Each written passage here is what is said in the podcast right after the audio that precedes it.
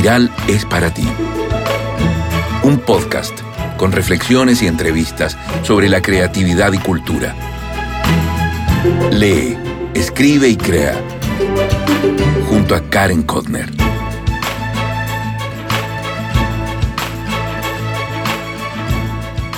Hola, hola, ¿cómo estás? Soy Karen Kodner, periodista y escritora, y hoy te invito a escuchar este capítulo 53 de Espiral, tu podcast sobre literatura y creatividad. ¿Cuál es mi invitación de hoy?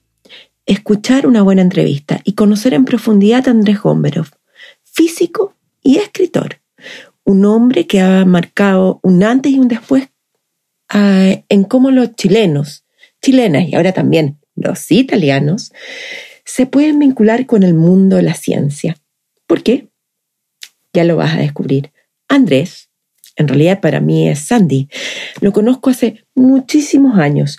Es mucho más que un científico, diría, un apasionado del saber y de compartirlo.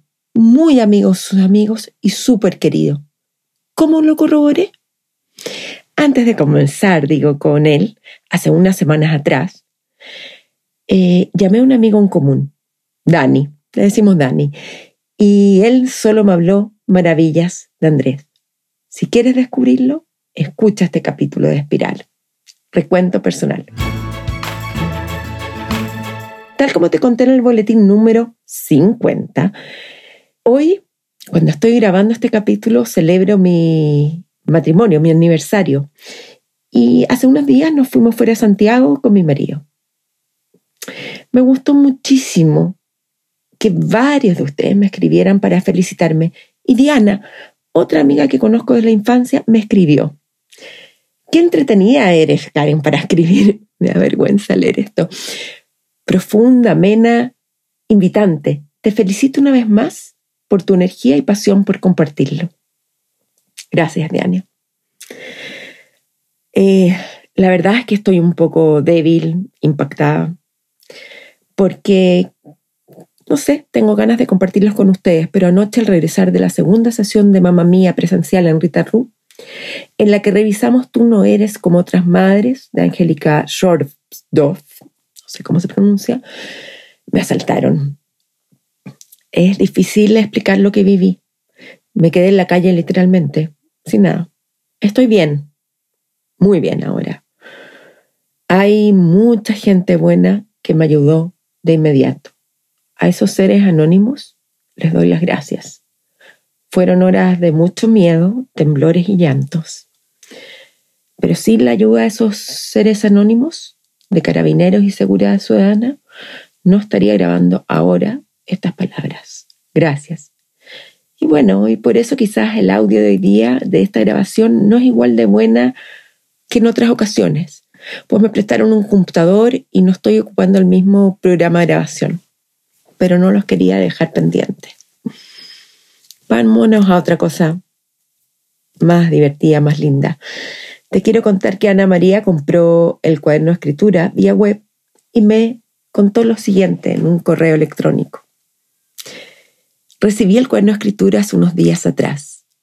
Eh, me ha encantado y disfrutado leyéndolo. Es didáctico, entretenido, claro. Tiene bastante información y realmente dan ganas de escribir. Me gustan los ejercicios, las sugerencias, los pasos y en general todos los aspectos que tú has considerado esenciales para desarrollar una historia. Es una base sólida sobre la cual afirmarse y ponerse a crear. Gracias por escribirlo y compartirlo con tus seguidores. Gracias a ti, Ana María, por confiar en mí. Así se van logrando mis objetivos, pasito a pasito, para poder entregarte contenido de calidad que haga una diferencia. Además, me tiene feliz que este cuaderno de escritura está en varias librerías en Santiago, como Librería Bros, que leo Providencia, TAC, Catalonia, Lolita y Palmaria. Y que leo Los Trapenses también. Y espero pronto ponerlo a la venta en plataformas digitales.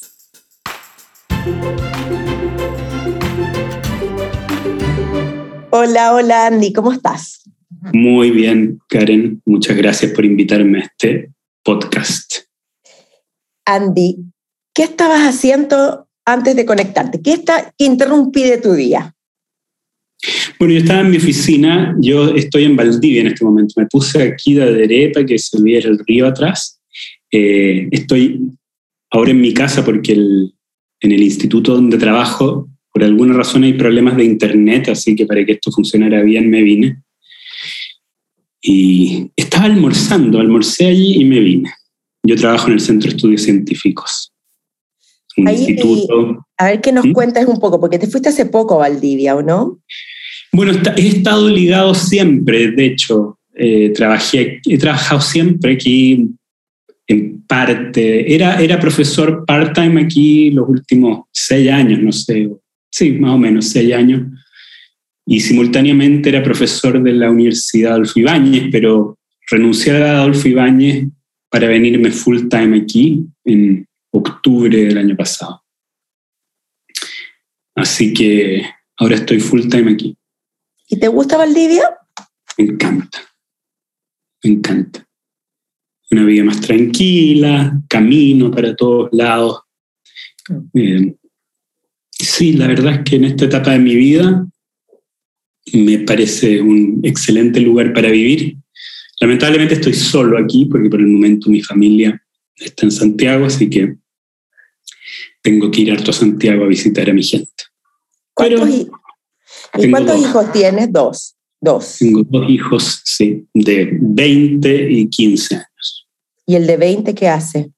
Estudia medicina en la católica. ¿Y la otra? Quiere ser psiquiatra, como su abuelo.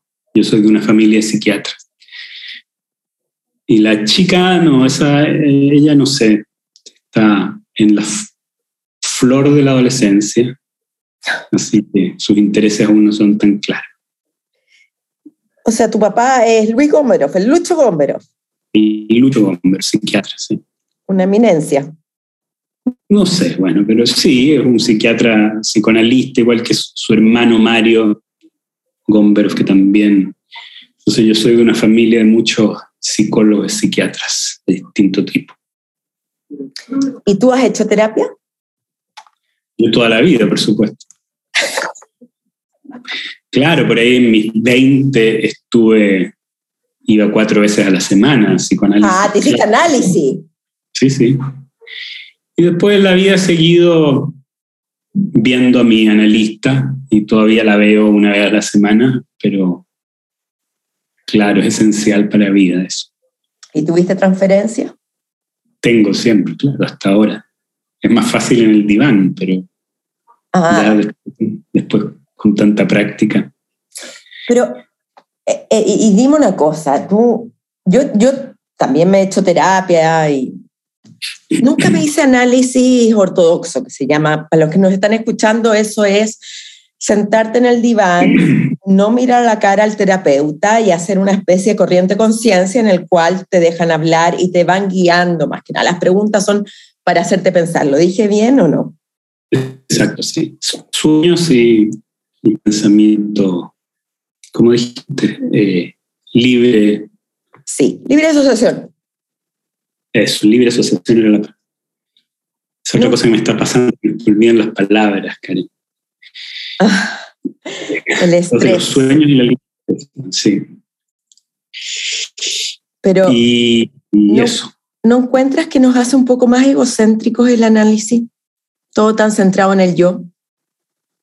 Fíjate que al revés, yo creo, porque de algún modo eh, un analista es capaz de romperte un poco el yo, romperte tus creencias, tus seguridades, y por lo tanto creo que, que es bueno no solo al revés de lo que dices te hace ser más humilde, sino te, te ayuda a entender a los que te rodean, es bueno para los que te rodean muchas veces. Yo, bueno, no, soy un fanático de, estos psicoanálisis como ciencia, pero yo creo que siempre tener una persona a la cual tú le puedes hablar cualquier cosa sin ningún compromiso emocional, eh, es, una, es, una, experiencia muy, muy interesante si esa persona es inteligente y te, te puede mostrar eh, cuestiones sorpresas dentro de ti mismo, eh, te, permite hacer pensar en... No sé, yo, yo la verdad es que creo que no, creo que, que hace bien. Ahora, nunca lo había pensado, Andy, que eh, no hemos beneficiado uno de los beneficios de la pandemia, porque tenemos que ver las cosas buenas, es justamente esta comunicación inmediata, frontal. Pero si estás haciendo un trabajo de análisis, es poco factible, porque se supone que la gracia del análisis es no ver al terapeuta. Ah, pero puedes no poner la imagen. Claro, tienes que hablar por teléfono. Sí, no sé, esas ortodoxias no son, no van mucho conmigo. Yo ahora, cuando voy a mi terapeuta, la miro a los ojos y he estado por Zoom haciendo las cuestiones perfecto. Eh, no. Así que sí, no, no, no, no, podido, no, no he ido al diván hace mucho tiempo. Era una cosa divertida. Pero bueno, ahora tenemos... ¿Y a qué edad empezaste con terapia? Como a los 20, 21, no sé, por ahí, en mis early 20s. Sí.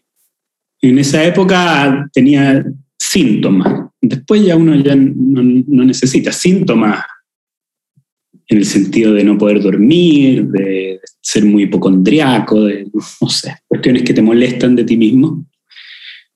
Y bueno, para eso ayudó, pero para muchas cosas más. Pero no es que tuviste una crisis puntual, digamos, no, no es que tuviste un estado depresivo, angustioso.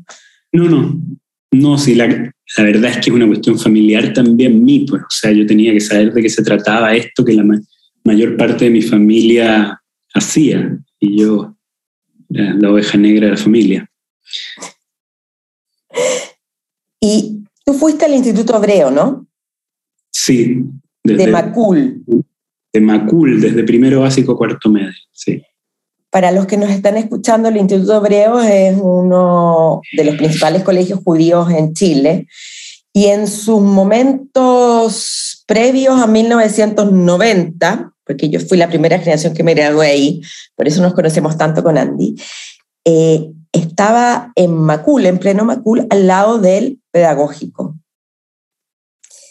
De hecho, estaba cerca del pedagógico, porque para el pedagógico había que cruzar Grecia, pero para la Facultad de Ciencias había, era la misma entrada, las palmeras al fondo, uno entraba al, campus Gómez Millas hoy día.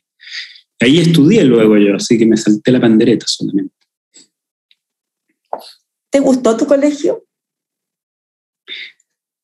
Sí, eh, básicamente porque me, me, introdujo a, mis amigos de toda la vida que mantengo hasta el día de hoy.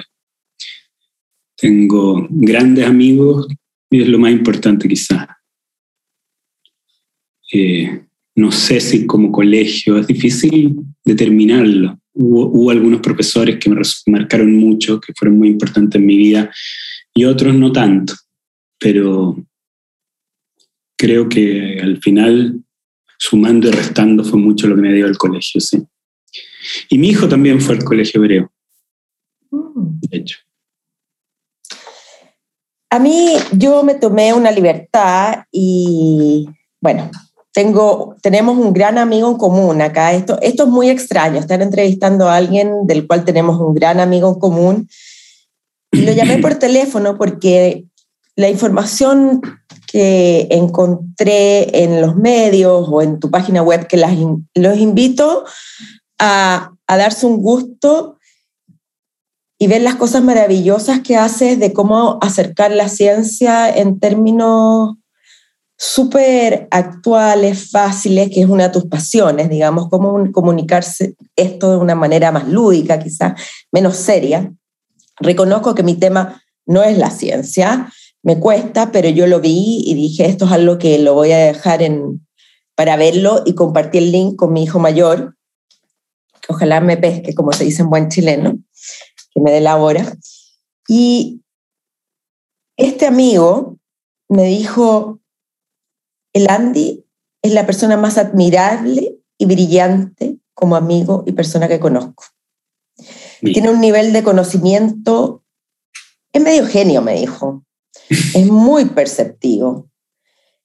tiene una obsesión por llevar la ciencia al mundo, es fanático de los Beatles y siempre fue un líder positivo en el colegio, siempre se destacó, me dijo.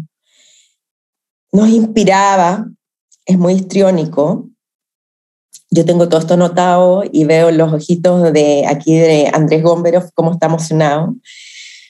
Eh, no le tiene miedo al ridículo, es muy bueno para conversar, se siente judío. Y nos contó una anécdota, que esta es interesante, Andy. ¿Por qué no te graduaste siendo que te hubieras podido graduar en la ceremonia oficialmente, con toga y birrete? Bueno, primero, sí, me emociona un poco que hable tan lindo de mí, un amigo que quiero tanto y que admiro tanto yo también, a Daniel Burman. Sí. Que es un gran amigo, era compañero de curso y hoy día es el gerente de una empresa de robots. Espectacular, ¿no sabía? Sí. Bueno, eh, un gran amigo. Sí, no me gradué porque un grupo de amigos hicimos una, una protesta porque habían echado a la mejor profesora de matemática, la Kraus, ¿cómo se llama? Ana María. Ana María, Ana María Kraus.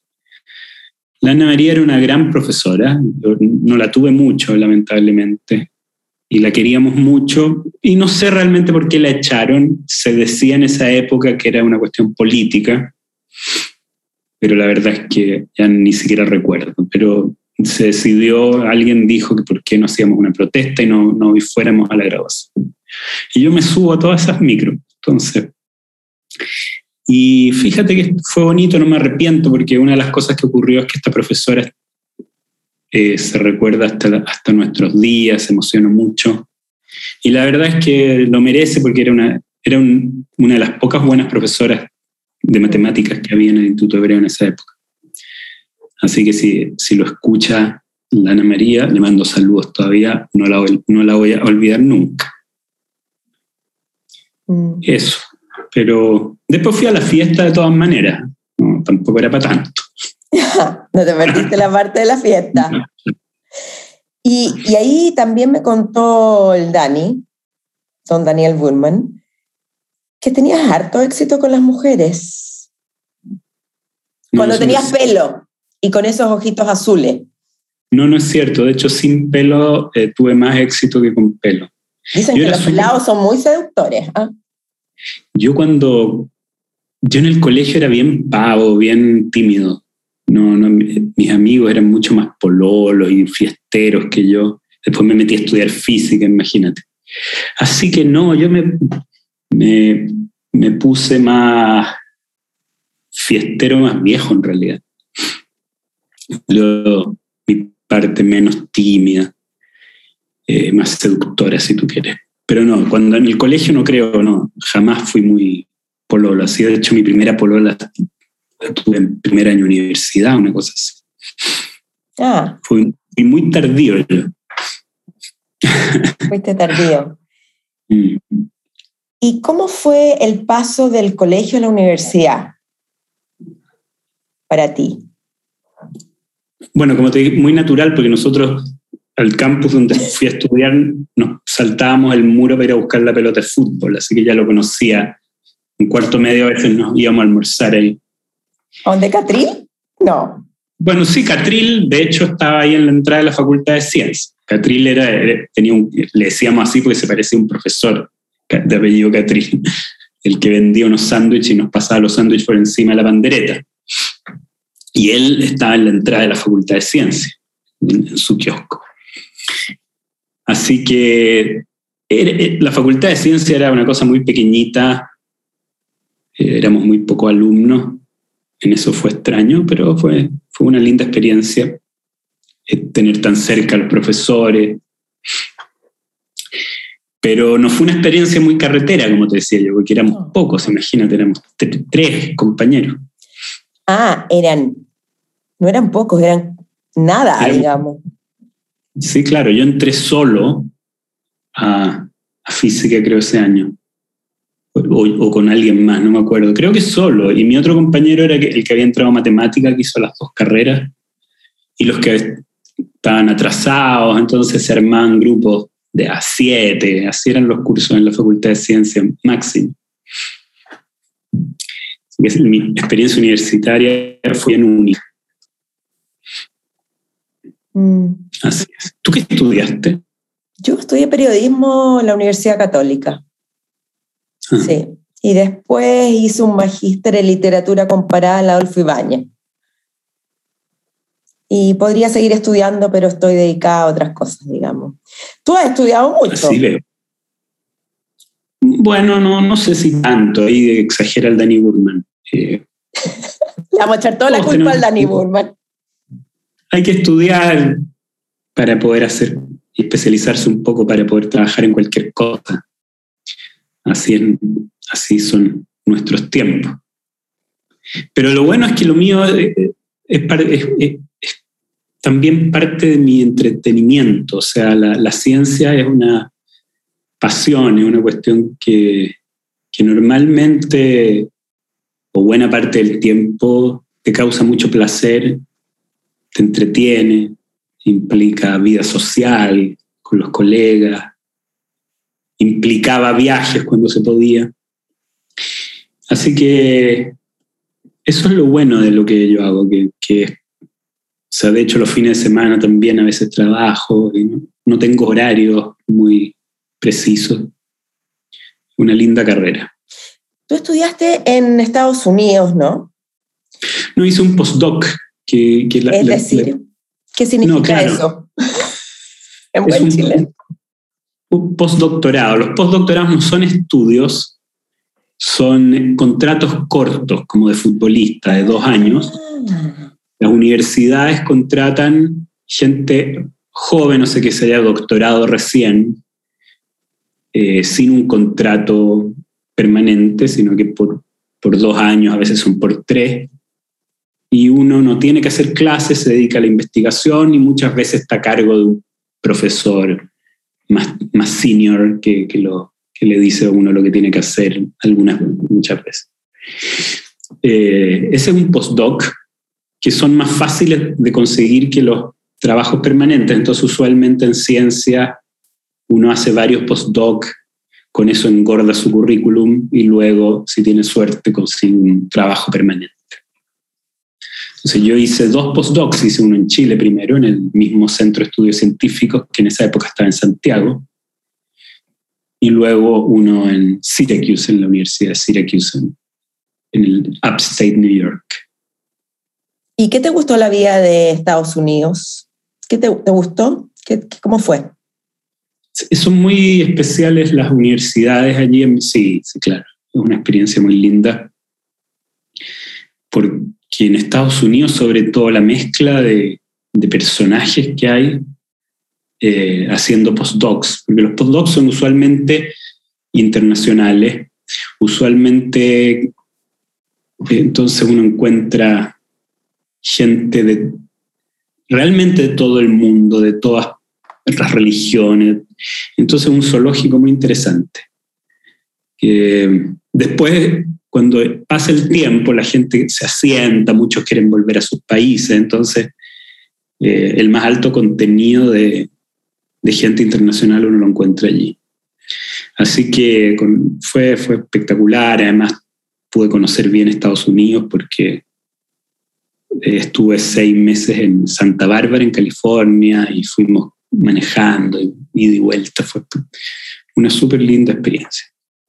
Tuve dos años ahí. Eso es un postdoc. Y después me vine a Valdivia. Pero eso fue el año pasado que te fuiste a Valdivia. No, como te contaba, en, este instituto he estado varias veces de ah, distinta manera. Ya, de a lo largo de toda mi vida. ¿Y, con quién eh, te fuiste? ¿Con alguna pareja, con familia a Estados Unidos? Sí, con, con mi primera esposa, pero no teníamos hijos todavía. Ya, ya, perfecto. Perfecto. Mi primer hijo nació aquí en Valdivia. ¿El médico? El médico, el estudiante me dice. Eh, Andrés, dime una cosa. Tú has estado en varias universidades chilenas. Sí. La ciencia es un tema bastante que genera polémica por los bajos presupuestos que se le dan a nivel estatal, por la poca penetración que tiene también en el mundo, digamos, estudiantil, y además cómo bajan los presupuestos las universidades que se dedican a la investigación. Yo esto lo sé, digamos, como una ignorante que soy del tema. ¿Cuál es tu visión? Tu visión hoy frente al Chile de hace 10 años, que creo que es una buena comparación, 2010, 2020, y cómo lo ves al 2030, tu proyección. Mira, yo, yo soy malo para, para quejarme públicamente. Eh, y yo, y, y, ciertamente soy un agradecido. He tenido muchas becas y apoyos estatales. Tuve la beca de doctorado de CONICIT, que era como se llamaba eh, la institución que daba estos grants antes de la ANIT. Y tuve, tuve proyectos, Fondesit. O sea, he tenido mucho apoyo, la verdad. Ahora, falta, claro, siempre uno quiere que sea más y siempre hay muchos problemas, pero la verdad es que yo a veces no me siento bien quejándome porque, sobre todo hoy por hoy, cuando hay tantos problemas de todo de financiamiento casi todas partes. Mi, a ver, eh, la ciencia es muy importante, creo yo, por muchas razones, pero que hablemos después un poco de cuáles son esta importancia, qué es la ciencia y cuál es su relación con la cultura, con la tecnología, con la sociedad. Eh, pero yo creo que hace falta un poco cambiar la visión eh, y no depender tanto del Estado. Eso es, lo que yo he tratado de hacer un poco por eso una de las cosas que, he hecho es acercar la ciencia a la gente. Lo siento, no, la verdad es que no lo siento como una responsabilidad, pero al final me siento bien de hacerlo porque después de que la sociedad tanto me ha apoyado, me parece que dar una mano es bueno. Eh, entonces, en ese sentido, yo creo que los científicos podemos hacer mucho más que papers y tenemos que acercarnos más a la sociedad. Eso es lo que, a lo que quería llegar y te quería decir. De modo de, de conseguir fondos de manera independiente. Creo que ese es el futuro, hacer, una, hacer más esfuerzos por conseguir fondos eh, que no sean solo estatales. Sin dejar de lado que lo, estatal es fundamental en esto, pero, pero el Estado se tiene que hacer cargo de tantas cosas que a veces a mí me da un poquito de vergüenza eh, quejarme. Así que, y además los problemas de la ciencia no son solamente de, plata, o sea, hay toda una estructura que está un poco enquilosada en el pasado. Ahí hay muchas cosas que, que probablemente se tienen que modernizar. Pero bueno. Así que no sé, yo creo que la ciencia está, está bien, goza de buena salud, tiene muchos, muchos problemas en Chile. En este momento hay muy pocos cargos, por ejemplo. Y hay muy poco trabajo para nuevos ah. científicos. Pero bueno, eh, eh, es una, esta es una máquina muy difícil de, de hacer funcionar, porque por una parte tienes que tener, formar gente, tienes que llevarlos para afuera, tienes que absorberlos, pero las universidades no son capaces de absorberlos a todos, entonces tienen que haber otro tipo de, fuentes laborales para los científicos, como hay en otros países. Muchos científicos trabajando en la industria, en este país hay muy pocos. Eh.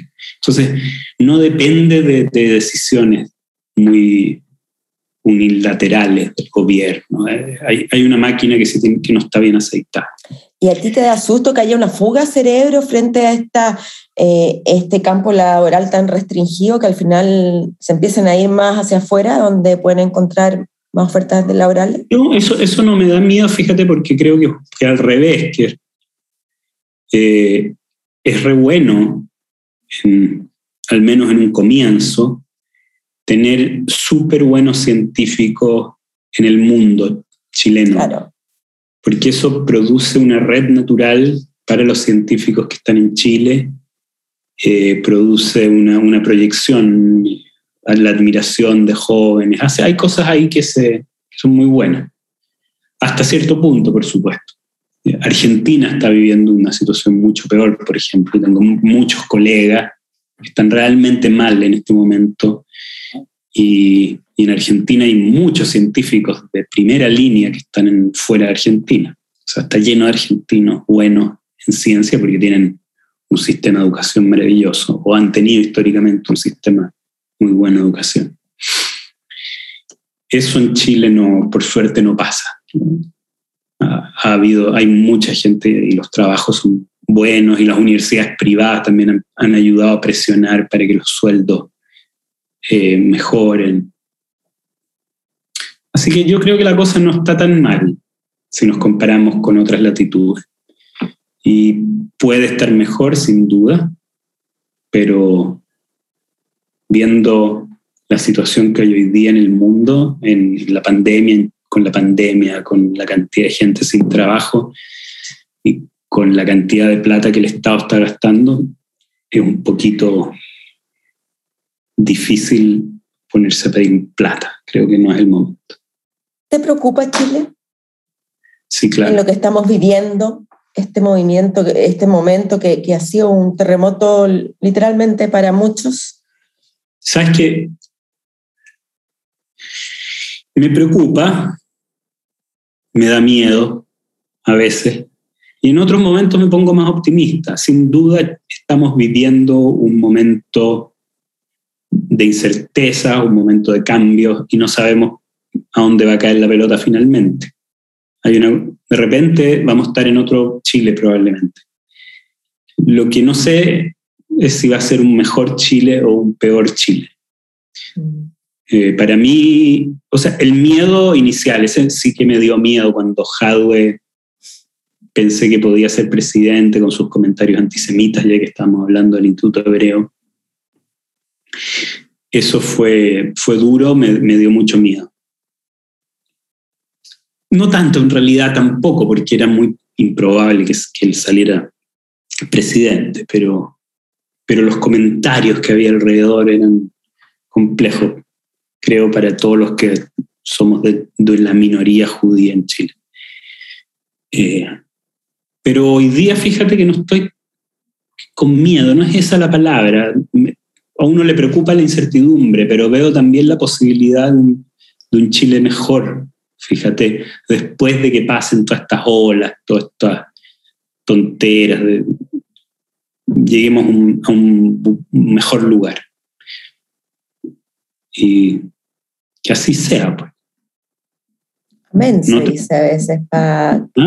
Amén, como se dice. Ojalá se cumpla. Sí, lo que pasa es que tampoco era tan bueno el Chile en que estábamos. O sea, sí habían cosas que tenían que cambiar y, mm. y bueno, Así que hay que aprovechar, van a, ser, van a haber muchas oportunidades, yo creo, y, hay que ser optimista. ¿Sentiste, te has sentido alguna vez algún comentario antisemita o algún tipo de discriminación por ser judío? No, fíjate que por suerte, o sea, claro, comentarios muchos, incluso en redes sociales. Ah, ¿te ha pasado? Pocas veces, pero sí me ha pasado. Pero es que no, no soy de pensarlas mucho, ¿ah? yo bloqueo, ¿no? yo no, no peleo, de, simplemente bloqueo cualquier comentario. Pero digamos que en términos, pero han sido excepciones inmensas. O sea, la verdad es que no, no puedo decir que he tenido problemas importantes de cerca.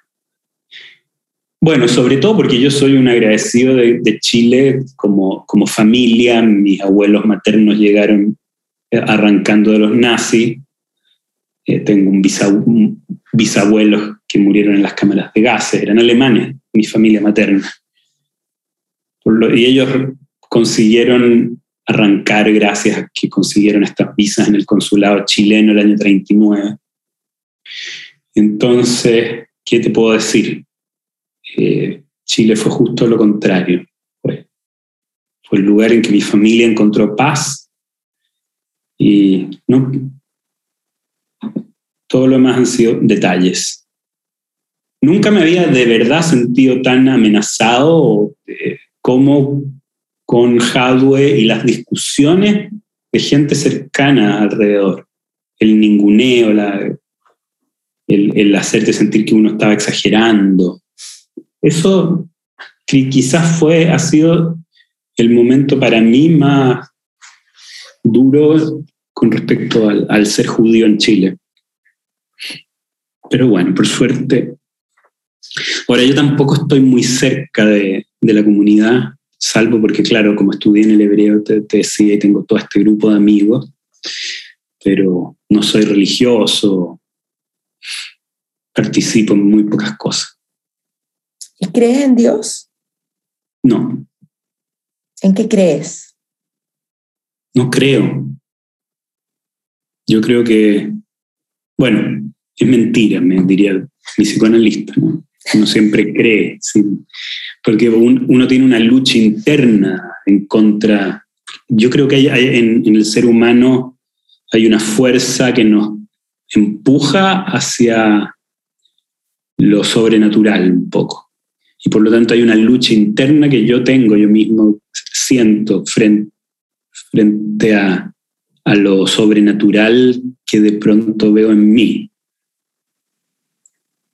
Eh, claro, el límite extremo de, del, de, la cuestión neurótica en, en, esto es el TOC, que uno golpea la mesa tres veces. Todas esas cosas son como sobrenaturales, ¿no es cierto?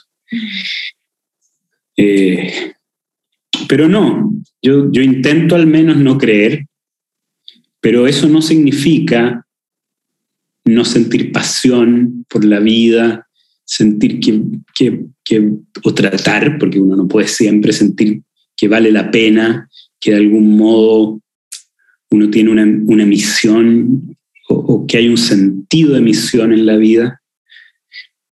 No sé, esa fuerza creo que es independiente de ningún ser superior. Pero la trascendencia de uno como ser humano, ¿es algo importante para ti? No, no, es que, a ver, yo creo que hay una trascendencia, pero en vida, ¿no? No creo en la trascendencia. No, efectivamente, en vida, en vida, estoy hablando en vida solo en ese sentido que te digo, no, no, no, no la trascendencia de, ser Paul McCartney, que me habría encantado, pero no fui. Eh, o sea, la trascendencia en el sentido de, de, tener un gran impacto, que tu vida tenga un gran impacto en la de los demás. Pero eso no tiene que ver con religión, eso tiene que ver con el ego, ¿no es cierto?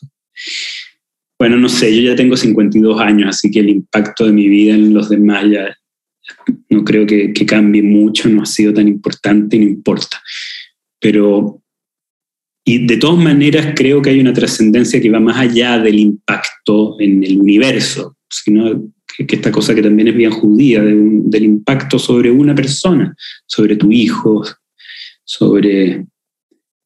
Y ahí sí siento que hay algo que, que es un poco religioso de mi parte, pero que no tiene que ver con un ser superior, solo con, la pasión por la vida, con, el sentimiento de un deber que, no, que es inexplicable. la sabiduría judía que es tan milenaria, ¿significa algo para ti? O sea, o, o, a estar ligada a algo divino, digamos, dices esto no es lo mío ni no, no lo puedo, digamos, desvalabrar per se, digamos, pero no, ¿Hay algún tipo de sabiduría en las escrituras sagradas que podría ser de importancia para ti o no? No en las escrituras, porque no, no creo en lo sagrado, pero sí creo mucho en, la comunidad, en las comunidades. Yo pertenezco a varias comunidades y la judía es una de ellas. Y, y de las comunidades uno, uno aprende muchas cosas. Entonces, no, eso no hay que mirarlo de menos, digamos. Eh, las tradiciones judías,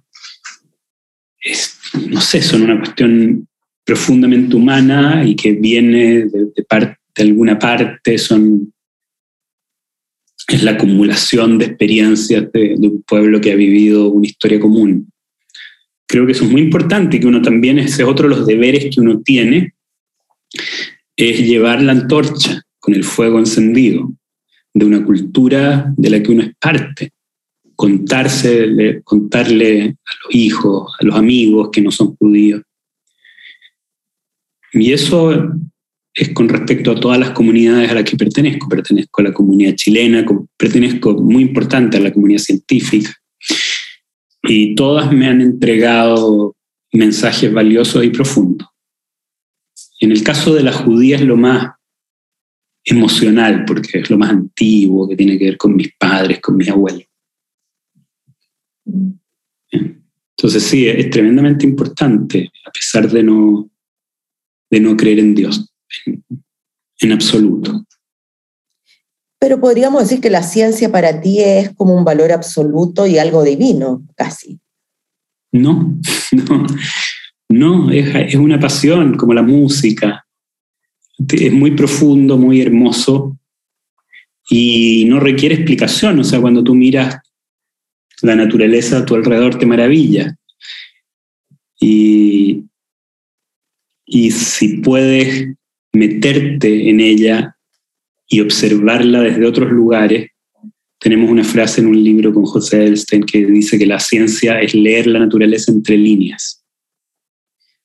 Y bueno, esa, frase resume lo que yo pienso con respecto a la ciencia. Es la naturaleza que tú lees entre líneas, que puedes mirarla desaparecer, como si estás leyendo un libro y te metes en una línea, te quedas pensando y sales 10 minutos después y sigues leyendo. Esa es la maravilla de los libros. Bueno, la ciencia hace eso con la naturaleza. Y te, te muestra, te multiplica este placer de observar por mil, diez mil, millones. Así que en ese sentido no es una creencia, es un gusto, qué sé yo, no sé cómo, cómo definirlo. También quizás la religión es un gusto muchas veces.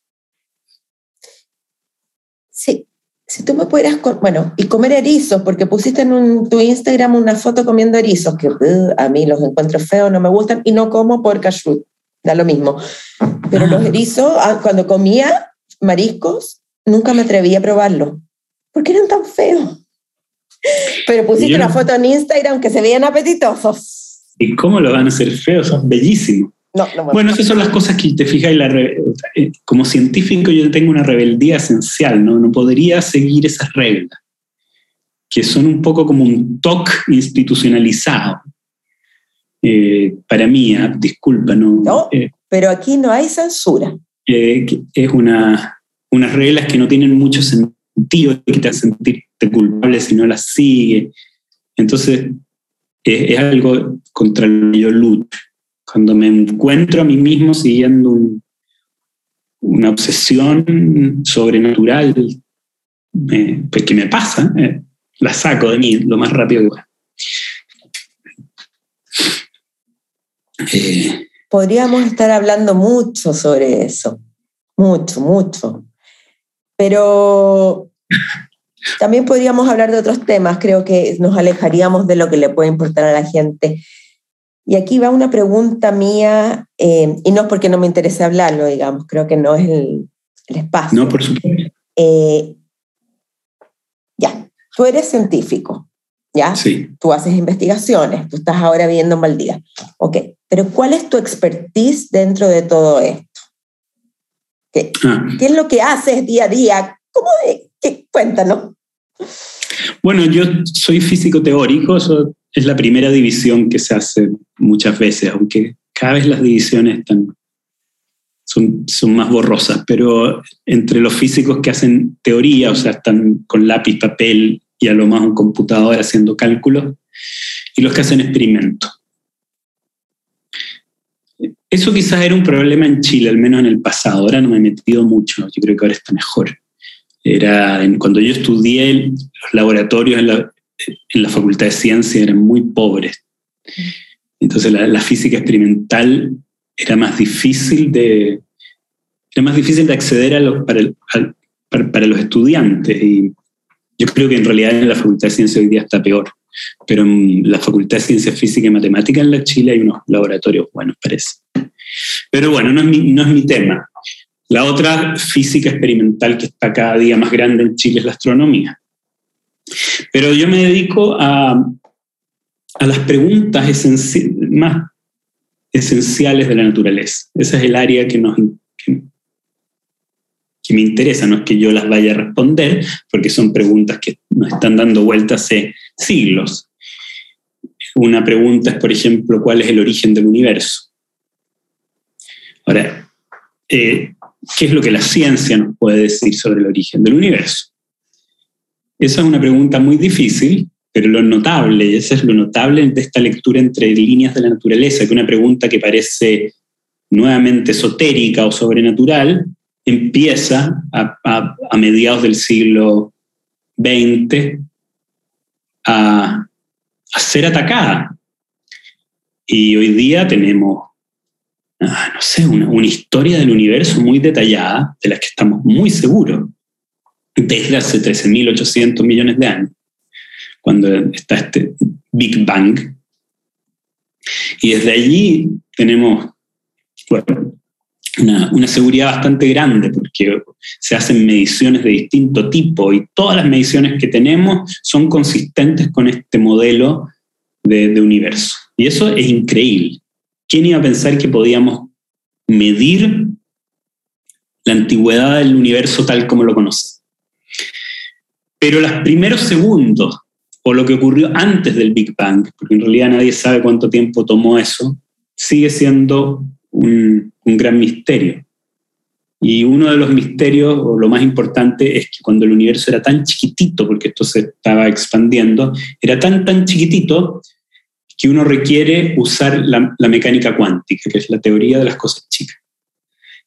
Y entonces en el, en el universo naciente necesitamos utilizar las dos grandes estructuras de la física, la relatividad general, que es la teoría de la gravedad, y que era mucha materia interactuando gravitacionalmente, y la mecánica cuántica, porque toda esa materia está en un espacio muy chiquitito.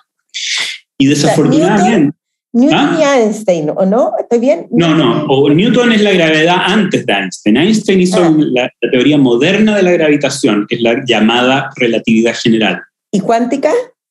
Y la mecánica cuántica, ahí tiene, esa tiene varios padres, también a principios de siglo, más o menos en la misma época. Claro. Bohr, Heisenberg, Schrödinger y toda esa gente. Ya. Esas dos teorías ya hace 100 años se descubrió que eran incompatibles. Y por lo tanto, una de las dos, probablemente la gravedad, no está buena. O algo pasa pero a, distancias muy chiquititas la teoría de Einstein parece fallar o requiere algún cambio. Y entonces, eh, todo lo que hacemos en física teórica de mi área apunta a entender qué es lo que falla y cómo podemos salir de ese gran acertijo para poder, para poder describir cómo se formó el universo bueno, lo más atrás, y, además de otras cosas, ah, eh, esa es como la pregunta esencial, cómo se forma el universo. Pero hay muchas otras preguntas. ¿Por qué, por ejemplo, tiene tres dimensiones el espacio? Ah, la altura, el ancho, el largo. ¿Por qué no tiene 17? Eh, ¿Por qué? qué? tiene de especial el número 3? hay muchas preguntas. Bueno, uno de los objetos interesantes para poder eh, probar las teorías son los agujeros negros, porque los agujeros negros, escuchaste hablar de ellos, la, gravedad es tan fuerte que, nada puede salir y, se va, la materia se va para adentro. Y adentro se junta en, en dimensiones cada vez más pequeñitas. Y por lo tanto, para describir el centro de un agujero negro también se requiere, igual que para el comienzo del universo, estas dos teorías la teoría de las cosas chicas y la teoría de las cosas pesadas, la gravitación de Einstein o relatividad general y la mecánica cuántica. Y ahí hay muchas cosas interesantes que se han descubierto. Hawking hizo grandes avances en esa materia, en los agujeros negros, el análisis cuántico de los agujeros negros. Y bueno, es un mundo maravilloso de, de matemáticas, de, lógica, y como te digo, de, una belleza magnánime, que es lo que trato siempre yo también de mostrar en la, en la, en la así llamada divulgación científica. No sé qué hacer para sacar ese nombre que no me gusta, después podemos hablar de eso, eh, que es la ciencia em, concebida no como algo útil, que es la enfermedad de nuestros tiempos, sino como algo bello.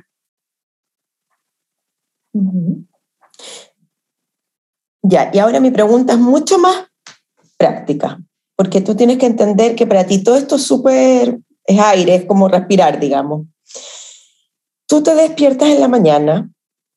¿Cómo es un día tuyo? A ver, cuéntame cómo es un día tuyo. Cuando, mm, ¿Cómo se trabaja en esto? Bueno, en este momento estoy trabajando en, haciendo unos cálculos. Eh, uno, hace varias cosas. Una es leer papers, otra es eh, calcular, porque lo que pasa es que cuando uno tiene una idea en ciencia, ese momento, el momento de la idea, es un momento maravilloso que es muy similar a la del artista tienes una idea, inventaste algo en tu cabeza que antes no existía, por pequeñito que sea, no tiene que ser la novena de Beethoven, pero cualquier persona que trabaja en el mundo creativo sabe cómo hay un momento en que se le ocurre un diálogo a ti cuando escribes una novela, se te ocurre algo. Pero luego de eso, ese algo tiene que servir. En, ciencia la naturaleza es la, es jueza final. No hay público, no hay, hay una jueza que es la naturaleza. Entonces, nosotros sabemos eh, cuál es el final del cálculo. Tienes una idea y, tienes que ponerte a calcular a ver si las cosas funcionan. Y esa es la parte latera y larga, porque eh, las ideas son maravillosas y puede haber muchas veces no. Pero a dónde te lleva esa idea es lo importante. Y, y, para eso hay que trabajar mucho y muy pesado, porque son cálculos largos, o sea, tú te, tienes una idea, pero te tienes que preguntar, a ver, si esto que yo pensé es verdad, que se forman agujeros negros, no sé, eh, ¿qué pasa en la naturaleza? Y uno para eso calcula, modela, se mete en el computador, busca, está, puedes estar meses con eso. ¿Y, ese trabajo lo haces solo o lo haces con tu equipo en, en el instituto donde estás trabajando? Ahora estoy solo este, este último tiempo. O sea, puede ser un trabajo muy solitario. Sí. Pero, pero bueno, yo en general he trabajado toda mi vida en muy social, he sido muy social como científico, es lo que me gusta. Pero a veces uno está solo por distintas razones, no, no sé, lo que toca. Yo prefiero trabajar con gente y, y me ha tocado mucho trabajar con gente. Y eso es muy bonito porque uno se pone en el pizarrón eh, a trabajar con otra persona, y, mira y hace cálculo. Eh, así que así funciona el día del científico. Si estás en la universidad, normalmente además tienes que hacer clases. Eh, normalmente también hay, mucha, también hay mucho trabajo administrativo. así, así va. Pero te retiraste formalmente de las universidades, o, sea, o estás haciendo clases. No, no, me retiré hace poco. Igual siempre uno le toca hacer clases. Yo estoy ahora también como me he dedicado a, la divulgación científica, doy hartas charlas, mm. eh, trato de pensar en eso. Eh, estoy pasando ahora por un periodo en que dejé un poco para poder dedicarme a la física porque le he robado mucho tiempo a la ciencia cosa, no, hay que decir robado. Eh, es, muy difícil ser científico de esta manera porque no puedes producir tanto como un científico usual, porque la parte de la divulgación es algo que, para mí es tan importante como lo otro y que tiene, bueno, de ahí hablaremos de eso, pero, pero que me consume mucho tiempo y hay meses que no hago más que eso. Eh, me gustaría escuchar a tu analista a ver qué nos diría, porque me da la sensación que tienes muchas pasiones y al tener muchas pasiones, el día tiene 24 horas, digamos, aunque uno sea muy inteligente o muy flojo, corren igual. Sí, pero lo que pasa es que, claro, eh, eh, con, el tiempo me, me permito, porque este instituto me lo permite además, hacer lo que quiero. Lo que quiero es no publicar tantos papers que la universidad me exige, no ganarme los proyectos que mis colegas se ganan, publicar menos, pero, pero al mismo tiempo publicar libros que para mí son un desafío intelectual tan, tan importante como lo otro. Y, y bueno, tiene, y eso también tiene un relato y tiene, tiene, tiene una cuestión que para mí es esencial. No, no es solamente mostrarle, como algunos dicen, al público lo que hacemos en, los laboratorios, no. Es una cuestión más profunda y más importante que eso.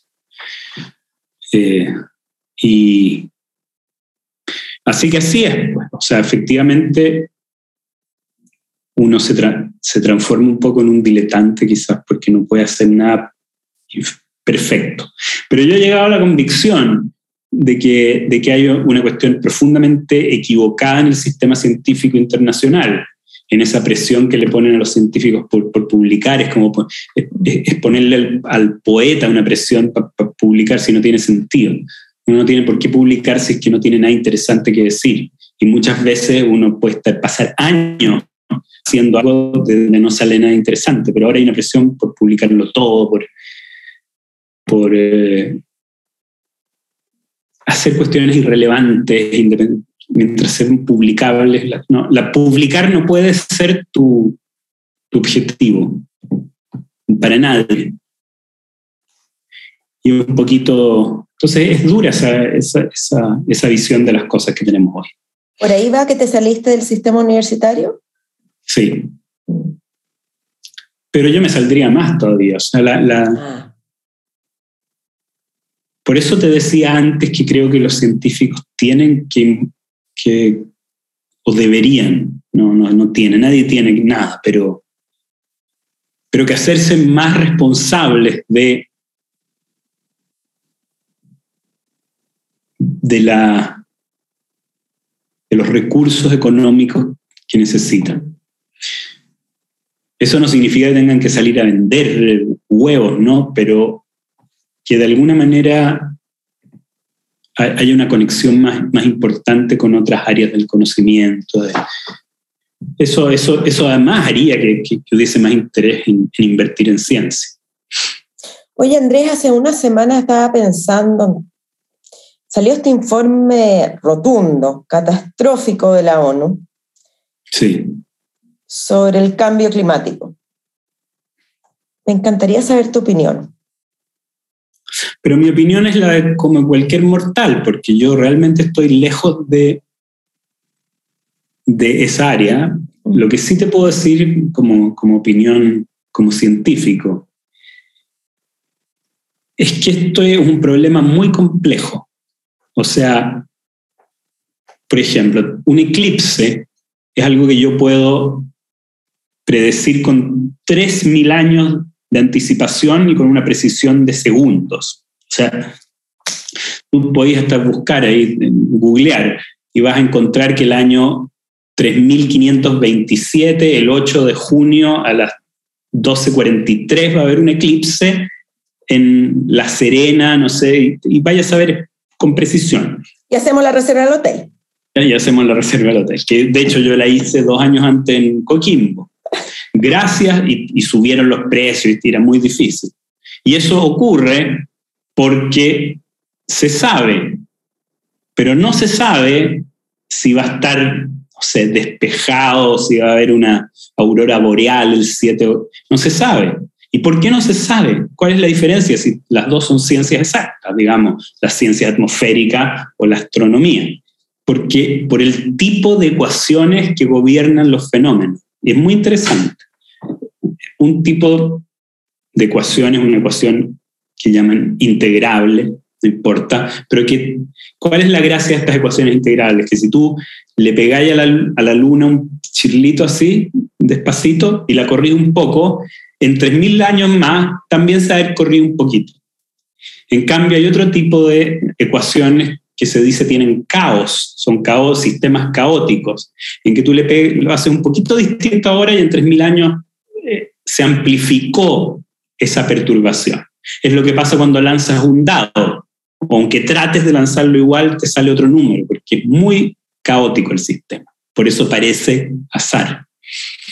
Entonces, eh, el clima es un ejemplo de, un sistema caótico, entonces es muy difícil hacer predicciones a largo plazo. Entonces yo lo, que sin duda es cierto es que el clima está, está cambiando, o sea, yo creo que ya hay, hay que de verdad ser muy duro para no creer en el calentamiento global. También creo que hay que ser muy duro para no creer que alguna eh, un factor importante tiene que ver con los humanos, con lo que hemos estado haciendo y liberando carbono. No sé cuánto, ahí hay un poquito más de debate, pero sí lo que sí creo que hay mucho más debate son todos estos pronósticos catastróficos que alguna gente hace. En eso no creo casi en ninguno, porque es muy difícil pronosticar. O sea, a lo mejor van a ser peor que lo que dicen, pero... No, pero tú dijiste que eras positivo. Sí, sí, sí, pero, pero si de hecho uno puede mirar pronósticos de hace 20 años que decían que, que Valdivia no debería existir hoy día. Habían ya pronósticos hace 20 años de que las ciudades costeras iban a, ya no iban a existir. Entonces, eh, en eso, o sea, yo, yo de nuevo soy optimista, creo que el cambio este existe, que es inevitable, que vamos probablemente a, empezar a trasladar la agricultura hacia el sur, van a pasar varias cosas de aquí al futuro, va a haber cambios. Eh, y bueno, esperemos que la tecnología permita que al menos el hombre incida menos, usemos más energía solar, etcétera, y ya está pasando. Así que seamos optimistas. Vamos a tener vinos, vinos tintos aquí en Valdivia.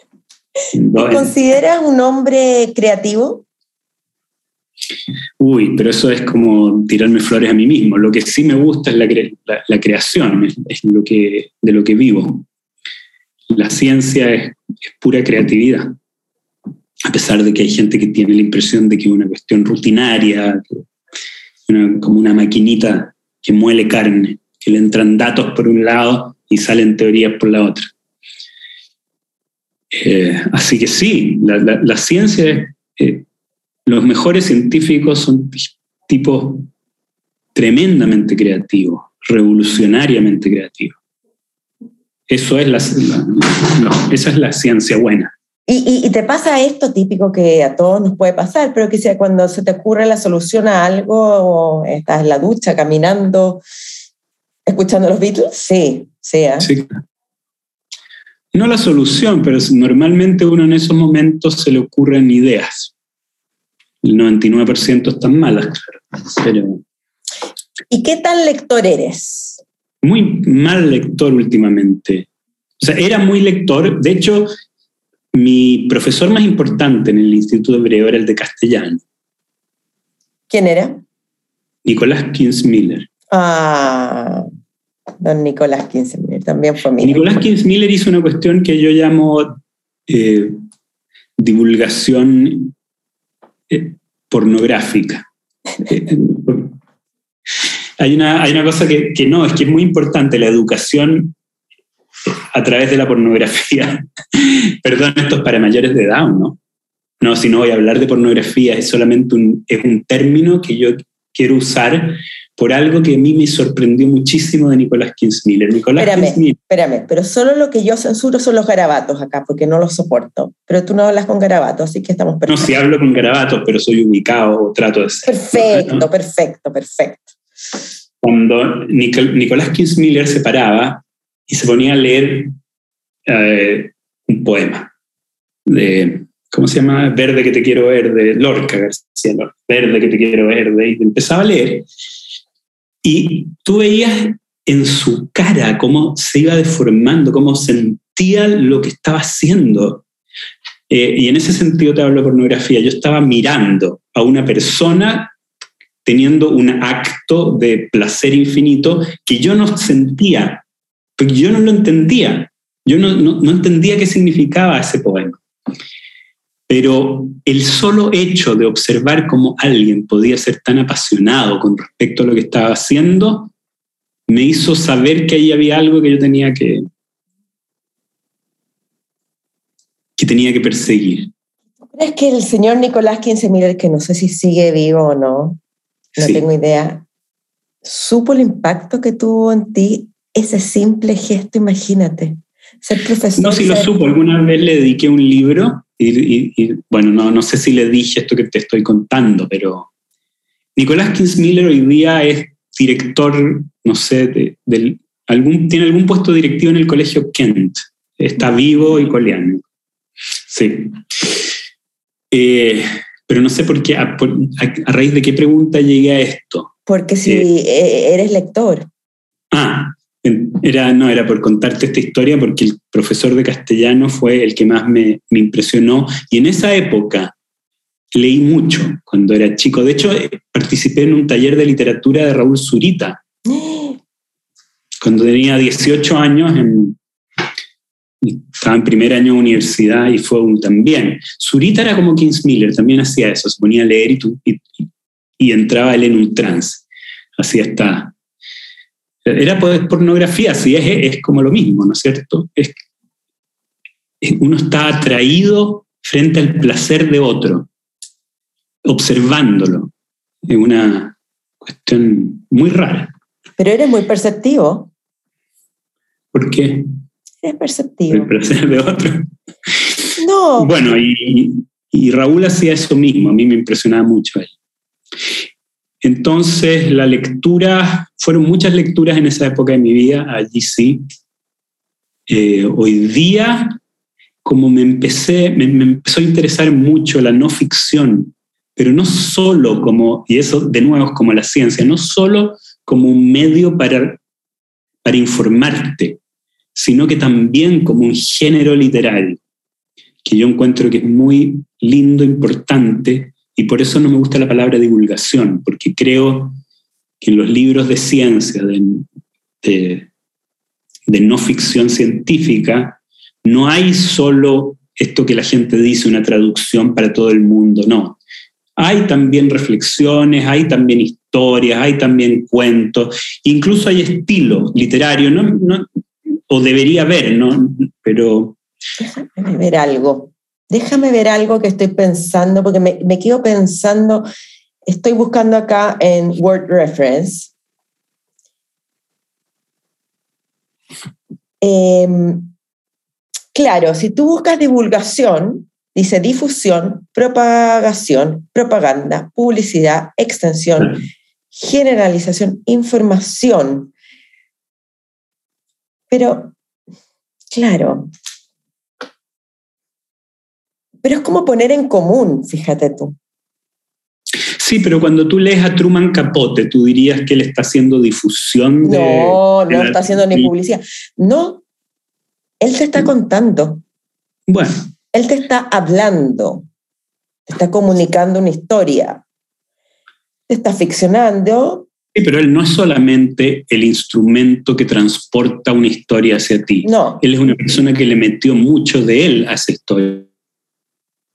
Y, y bueno, y lo hizo, y, y- y de esa manera inventó un género literario de alguna manera, porque ahora yo no quiero obviamente compararme con Truman Capote, pero lo que sí te quiero hacer es pensar que ese es el rumbo, no es enseñarte lo que es un agujero negro, porque para eso tienes que estudiar en serio.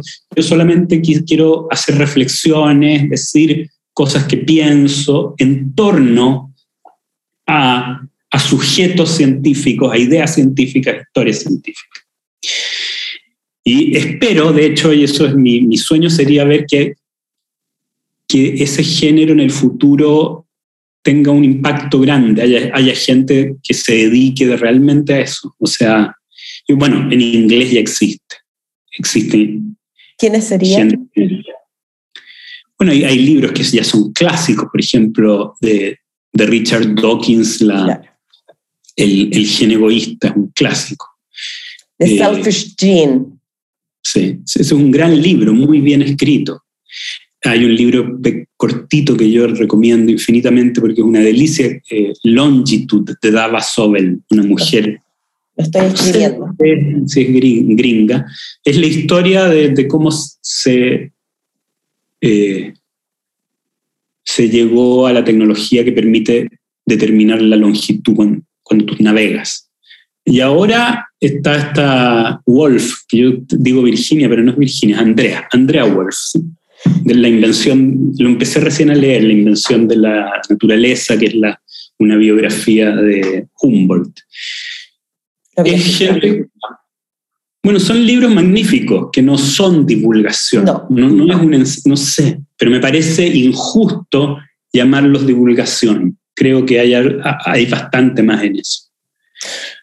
Oye, André, en una entrevista en el mostrador, y aquí estoy leyendo porque es una cita, voy a citarte, ¿ok? Cuando uno está enamorado de algo, creo que siente una urgencia infinita por contarlo. Es como irte de viaje al lugar más exótico del mundo y llegar de vuelta a casa y no contarle a nadie. Esto no puede ser. Es extraño que sea así. ¿Tú sigues tan enamorado de la ciencia como en esa cita del 2018? Bueno, sí, eh, eh, uno como con todos los amores tiene altos y bajos, pero claro, y eso era con respecto a esto, a, a, por qué uno tiene ganas de contar estas cosas, porque son demasiado, son historias muy inspiradoras, son ideas muy revolucionarias, que además son lindas, tienen una estética en sí misma, eh, están relacionadas con tantas cosas. Entonces, dan ganas de contar esa historia. En ese sentido, no tienes miedo a los distintos formatos, porque las cápsulas que tú, tú haces, que de verdad, por favor, los que nos escuchan y los que no nos escuchan, vayan a escucharlo, a verlo. Em, escribes, haces columnas, escribes libros, o sea, tienes eres muy plástico en ese sentido. Ocupas todos los medios que tienes para contar tu amor. Ah, suena, suena como mucho, pero a ver. Es verdad. Yo creo que, que, efectivamente he hecho hartas cosas, pero la, escritura es lo que me interesa más y lo he practicado ya, creo que de manera profesional. Mm, sí. El, de hecho, esas, esas cápsulas están basadas en un libro, en Física y Berenjena. Que me encanta el título. Eh, y, y bueno, claro, uno eh, o sea, yo, yo como que me dan ganas de hacer miles de cosas siempre y hago de todo lo que puedo. Eh, tengo intereses múltiples, demasiado. ¿Y comes chocolate? También. Porque esa cápsula sobre el chocolate la encontré genial. La huella carbono. Y dije, ah, no.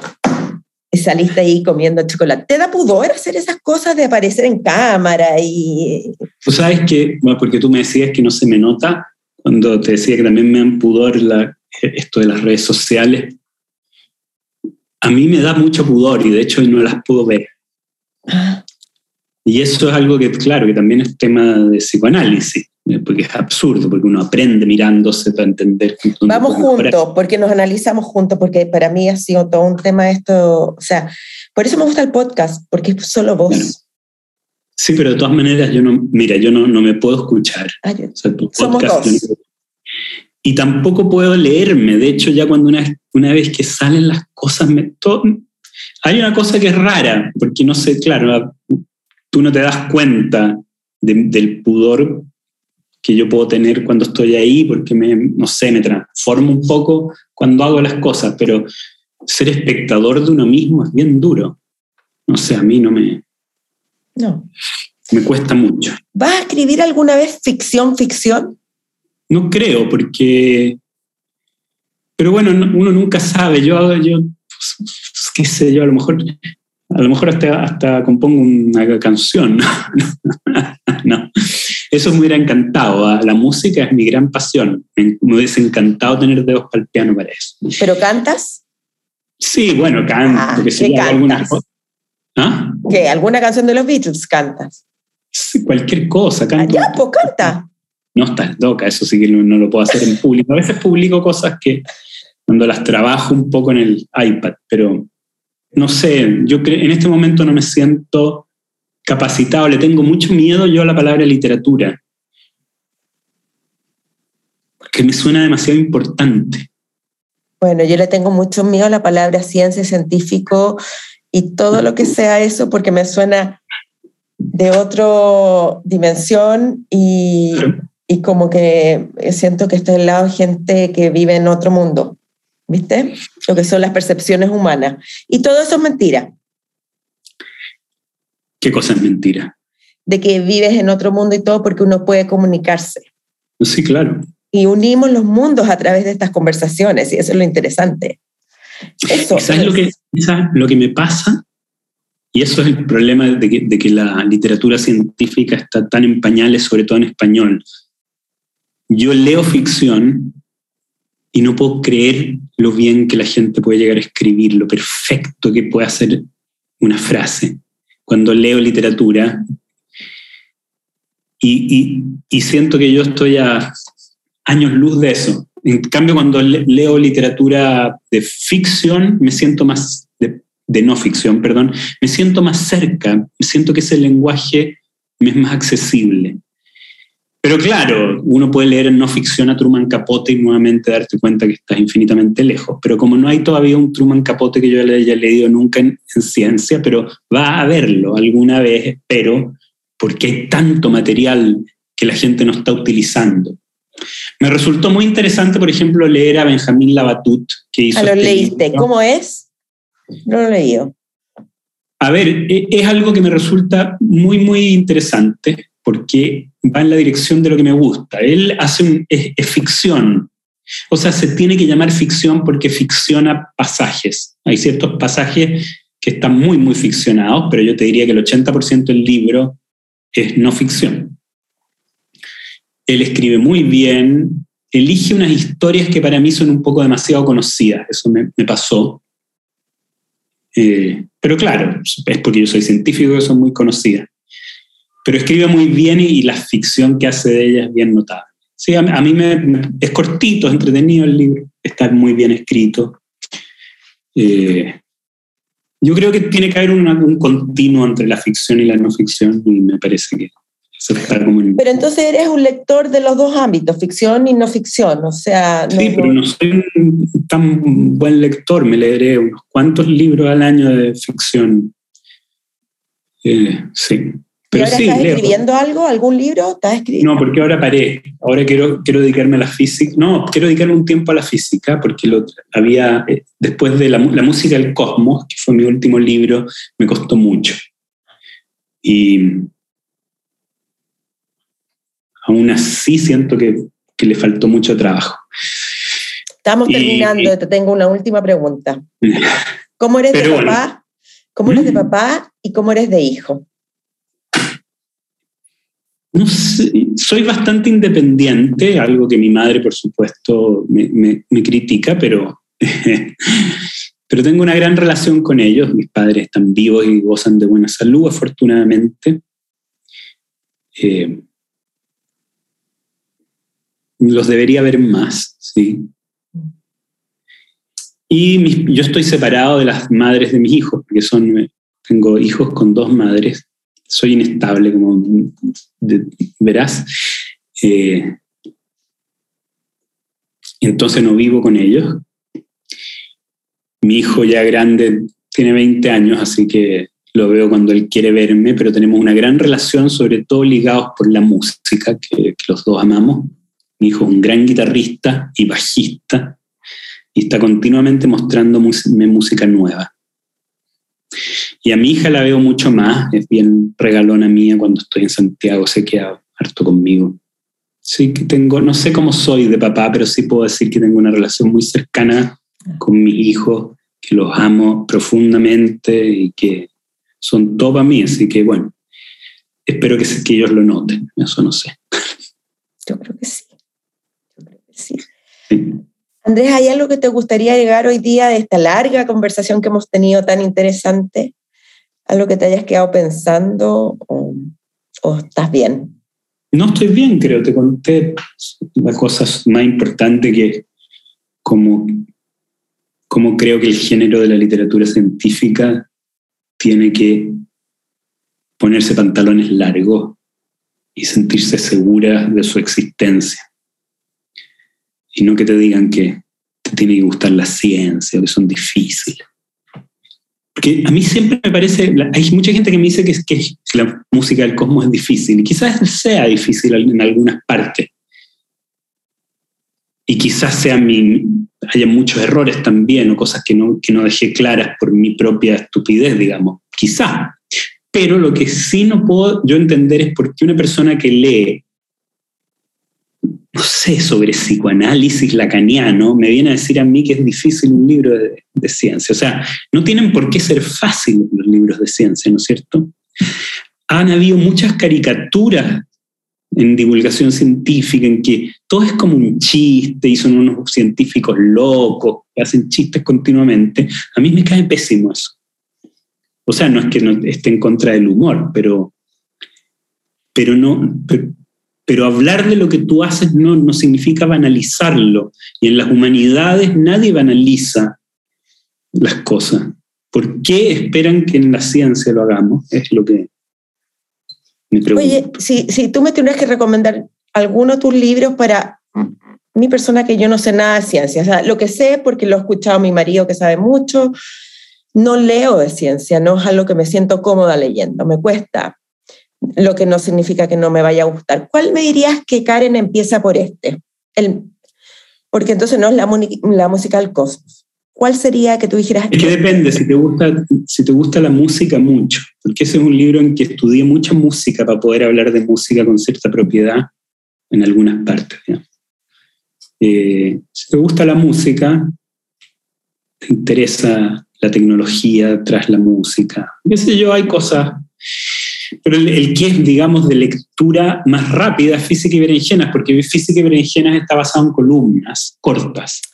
Y por lo tanto, e, eso hace que inmediatamente que uno no se pueda lanzar con explicaciones muy largas o con reflexiones muy sesudas. Me carga la palabra reflexión también.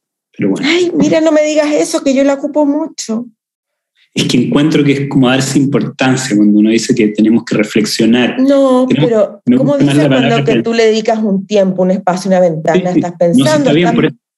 hay que usarla, igual que la palabra divulgación, no, me queda más remedio que usarla, porque no tengo un sinónimo. Pero, hay, pero de alguna manera... ¿Y propagación en vez de divulgación? Porque divulgación implica hablar de ciencia para todo público, pero pero de alguna manera tiene una connotación, que es lo que viste ahí en esa definición, de, publicidad, de, de banalización.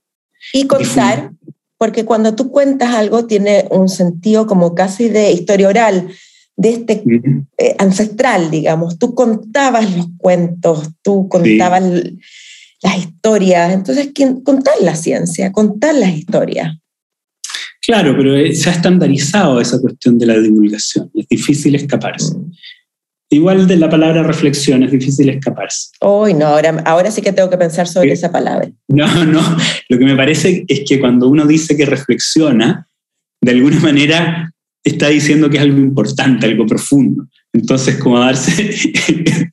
Pero es, son, es es un toque personal, no, no, no, no te preocupes. no te preocupes que a veces los toques se pueden traspasar y no, no, no, no, contagian. Ah, pero está bien porque te hace pensar, está bien, está bien. No hay que ser tan bondadoso con uno mismo a veces. No, sí. Hay alguien que me dijo hace poco que había leído en una entrevista a algún escritor famoso, que no recuerdo quién era, que decía que él no podía poner signos de exclamación porque eso era como reírse de tus propios chistes. O sea, se poner signos. y con eso no voy, a, no voy a poder poner yo nunca más. No, pero ¿Ah? tenemos que terminar ya un mucho rato, pero tenemos una pregunta. Tú tienes, por ejemplo, lo que no soporto, que te manden WhatsApp mal escritos. El que con KE o que no, eh, redacten. Ah, no, no, no. ¿Cuál, es tu opinión? Y con esto prometo, con el lenguaje inclusivo. Todas, todas, tú des Mira, es difícil opinar porque el lenguaje es dinámico. No, no, es dinámico y cambia y quizás esto sea un cambio y en 50 años más sea lo normal y sea la literatura, sí. Pero obviamente para mí suena feo y nunca lo voy a poder usar. Eh, pero pero, pero no, no, me puedo ir en contra de eso, eso es ser muy conservador, o sea, quizás van a desaparecer las H, habían algunos escritores que estaban en contra y uno lo encuentra feo porque escribir horas sin H o uno, hay una estética que, no sé, y, es como las palabras solo que se le sacó el acento y yo no puedo escribirla sin acento. Y, entonces, y el editor te lo saca, pero hay cierta estética también en la, en la escritura. Sí, pero también hay una cosa práctica, cuando tú tienes que poner alumnas, alumnos, entonces pones alumnes y... Yo creo que sí, yo creo que vamos para allá, porque no podemos seguir alumnas y alumnos, y es demasiado. Eh, así que, o, se va a estabilizar en alumnes y en 20 años más nadie se va a dar cuenta, y los viejos, si, existo todavía en 20 años más, no a poder tolerarlo, pero, pero bueno, se va a morir mi generación y, va a cambiar el, lenguaje. Tenemos que incluir a, tus hijos en esta conversación de mis hijos y ahí llegaríamos a conclusiones más enriquecedoras que dos viejos de 50 años. Sí. Oye. Pero yo no voy a poder hablar así. Muchas, muchas gracias. Lo pasé increíble. increíble. increíble. Gracias por abrirte conmigo, con toda la gente que nos va a escuchar y te estoy avisando. Ok. Muchas gracias, Karen. Voy a estar escuchándote. Espero. Muchas gracias. Chao, chao. Chao, chao. Gracias. Para mí la conversación con Andrés fue un canto a la pasión del alma. A lo largo de la historia espiral, he descubriendo cómo los seres humanos somos capaces de alcanzar las metas, con amor y mucho, mucho trabajo. Cada entrevistado me ha ido confirmando que nada es porque sí, que han tenido caídas, muchos son de bajo perfil y sus éxitos enormes. Es decir, las redes sociales son solo una ventana a ese trabajo y a esa individualidad y es mi deber como conductora de espiral abrir ese espacio y compartir contigo de esa espiral de creación. ¿Saben a quién, quién estará pronto aquí? Una tremenda, hiperventas escritora argentina y actualmente más conocida aún por la serie El Reino de Netflix, Claudia Piñeiro. Será la segunda vez que converso en el podcast Espiral con alguien de Argentina, un país tan rico en cultura. Alan Pauls fue el primero. Si lo quieres escuchar, anda al capítulo 26 y 27. Cuéntame, ¿te gusta la ciencia o te da miedo leer sobre ella? Porque pronto lanzaré un concurso con los libros La música al cosmos y Antimateria, Magia y Poesía, ambos firmados en exclusiva por Andrés Gómbero. Y este último libro lo escribió junto a José Eldenstein. Lee, escribe, crea. ¡Chao!